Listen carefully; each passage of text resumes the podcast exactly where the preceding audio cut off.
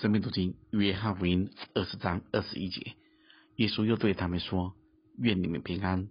父怎样差遣了我，我也照样差遣你们。”说了这话，就向他们吹了一口气，说：“你们受圣灵。你们赦免谁的罪，谁的罪就赦免了；你们留下谁的罪，谁的罪就留下了。”今天这一段经文是新约中难解的经文其中之一。而且教会对这段经文有不同的认识，还有更多的误解。对于不同的认识跟解释，我们就彼此接纳；对于误解的部分，我们就回到经文中来澄清。大家先有一个观念：一段经文，如果我们看不清楚，就从一整章来看。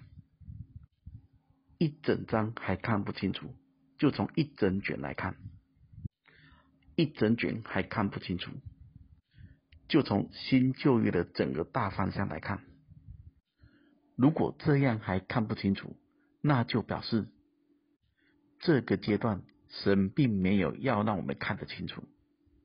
我们就坦然接受，我们人本来就是极其有限，都不要坚持。自己的看法就绝对是纯正正确的，更不要去否认别人不同的看见与领受，都不要吃饱了撑着，为不能解决的经文吵了半天。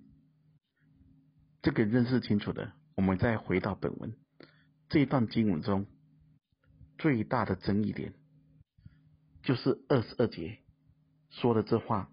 就向他们吹了一口气，说：“你们受圣灵。”如果门徒们这时受的圣灵，为什么使徒行传第二章圣灵还要降临呢？这里的受圣灵跟使徒行传第二章圣灵的降临到底一不一样？第二点是，如果门徒们这时受的圣灵，为什么后面还显出他们许许多多的软弱呢？不像《使徒行传》第二章，当时圣灵浇灌时，他们都充满能力，大有信心为主见证。所以有人就误解说，这里门徒们不是真的受圣灵，而是一个预表。但弟兄姊妹，这样子的解释是误解，因为这里主说的很清楚，说的这话就像他们吹一口气，说你们受圣灵。主不可能吹假气，也不可能说你们受圣灵，结果他们没有。所以当时主这么说时，吹了这一口气时，他们就的的确确领受了圣灵。这是一个事实，不是一个预表，也是现在正发生的事，不是指将来要发生的事。第二点是，这时候门徒受圣灵。跟《使徒行传》第二章圣灵浇灌时是没有冲突的。约翰是在见证基督的生命，而主复活，透过吹这一口气，将灵分赐给信他的门徒，让门徒们与基督的生命复活有份。这是这里受圣灵很重要的认识跟观念。